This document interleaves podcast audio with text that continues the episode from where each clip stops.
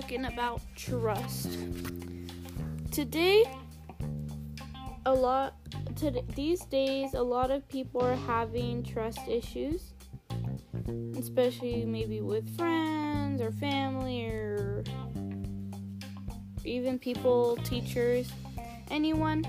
And a lot I just want to talk to everybody that after COVID, a lot of people started losing a lot of trust. And especially a lot of kids, when they got older, they always lost a lot of trust as well. Because, well, when you're little, you think everyone is your friend. And don't say when you were little you never thought that. Trust me, you did. And trust me, everybody thought that everybody's friend was there. Everyone was your friend. But no, some people are fake, some people are not. It, goes the same for family, grown ups, for whoever you know. It can go the same for anyone. Even people you know online. You can even go for them. But I just want everyone to know that friends are people who actually care and who want you to know the world and people who know what's going they tell you what's going to happen. They tell you what the real world is. They make sure you're okay. They make sure you have no problem. They make sure that your business is your business. Those are true friends. And true friends also forgive and they don't ask why or why. There is like some like funny relationships of friendships or whatever. There's like silly ones, like you ask in a silly way where you don't actually mean it, but you like say like for fun as a joke for your friends. Like, excuse me, ma'am, why are you late? Like, that's kind of a silly way to do it. That's how most of me and my friends work because we just work through a mean, funny, silly friendship. We're also nice to each other, but barely. But like that's how our friendship works. That's how our silliness works to each other. We're mean to each other, but like Mm, we don't actually mean it. We mean it as a joke. And that's normal. That's fine. There's nothing wrong with that because unless they don't actually mean it, that it's it's fine. Like imagine you have a friend who it talks bad about you and you don't know that they talk about you and they don't know that what the things they say about you or they used to be your friends or like they were old friends or you're still friends with them or the, a new friendship broke or a new friendship. Any of that. Imagine that's called being fake. Being fake is people who don't care what happened to you in the future. They don't care what your future is. They don't care what they don't care that you're that you get embarrassed. They laugh with others. They're always like the others. They don't change. They're not different from the others. They're they're not going to they don't want to achieve anything in life. They're lazy. They don't want to do anything. They don't care what you do. They don't care how you dress. None of that. Those are fake friends and they and people that are actually mean and they actually mean it. And and if you have a friendship that keeps on leading to arguments and arguments and arguments and arguments and the same things, the same things, and the same things, always hearing the sorry, sorry, sorry, and they don't mean it, that's when people start to ha- get trust issues.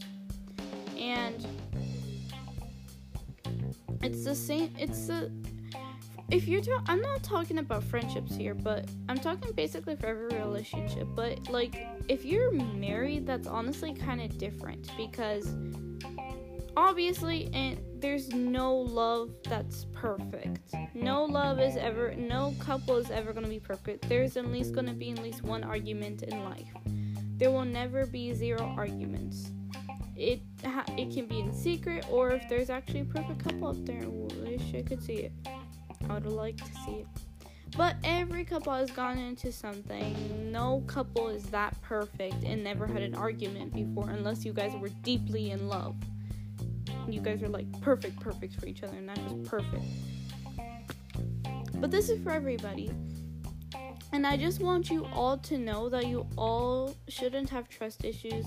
Yeah, it's hard to know who, those who you could trust or those who, who you cannot It's difficult, yeah, but it's called life. In life, you're going to you're going to lose friends. In life, you're going to have true friends.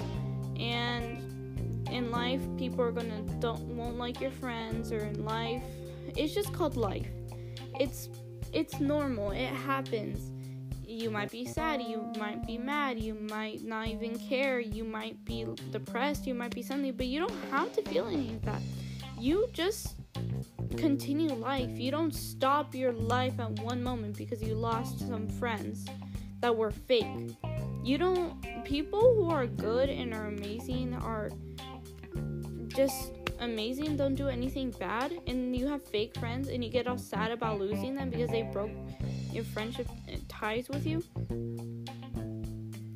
It doesn't matter. I would not put my tears over someone who never cared about me in the first place.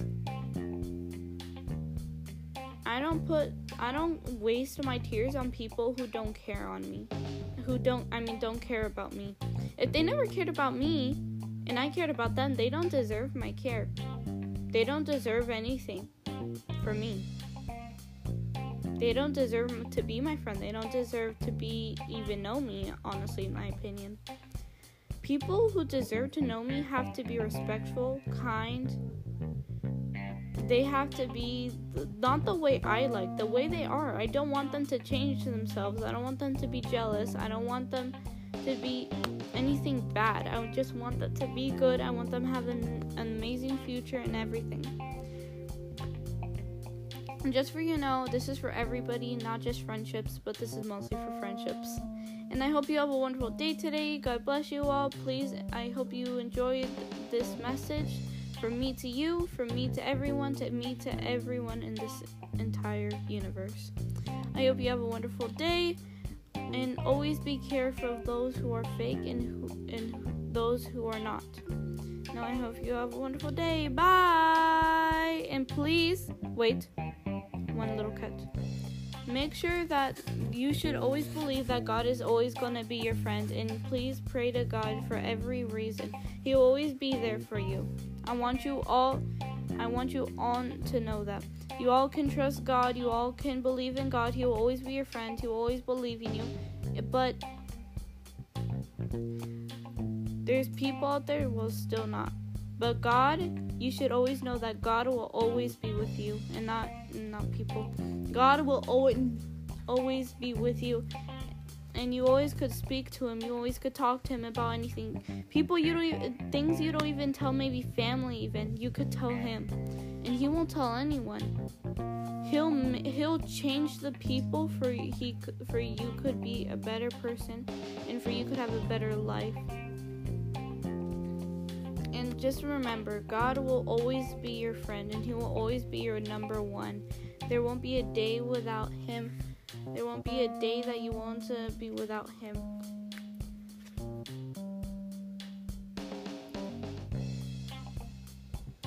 And I just want you all to know that God will always be with you. He'll never leave you alone.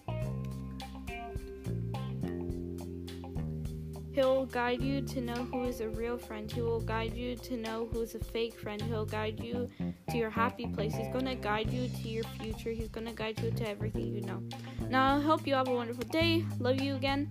Um, I hope just enjoy your day, enjoy your night, enjoy your morning, whatever. And I hope you have a wonderful day. Bye.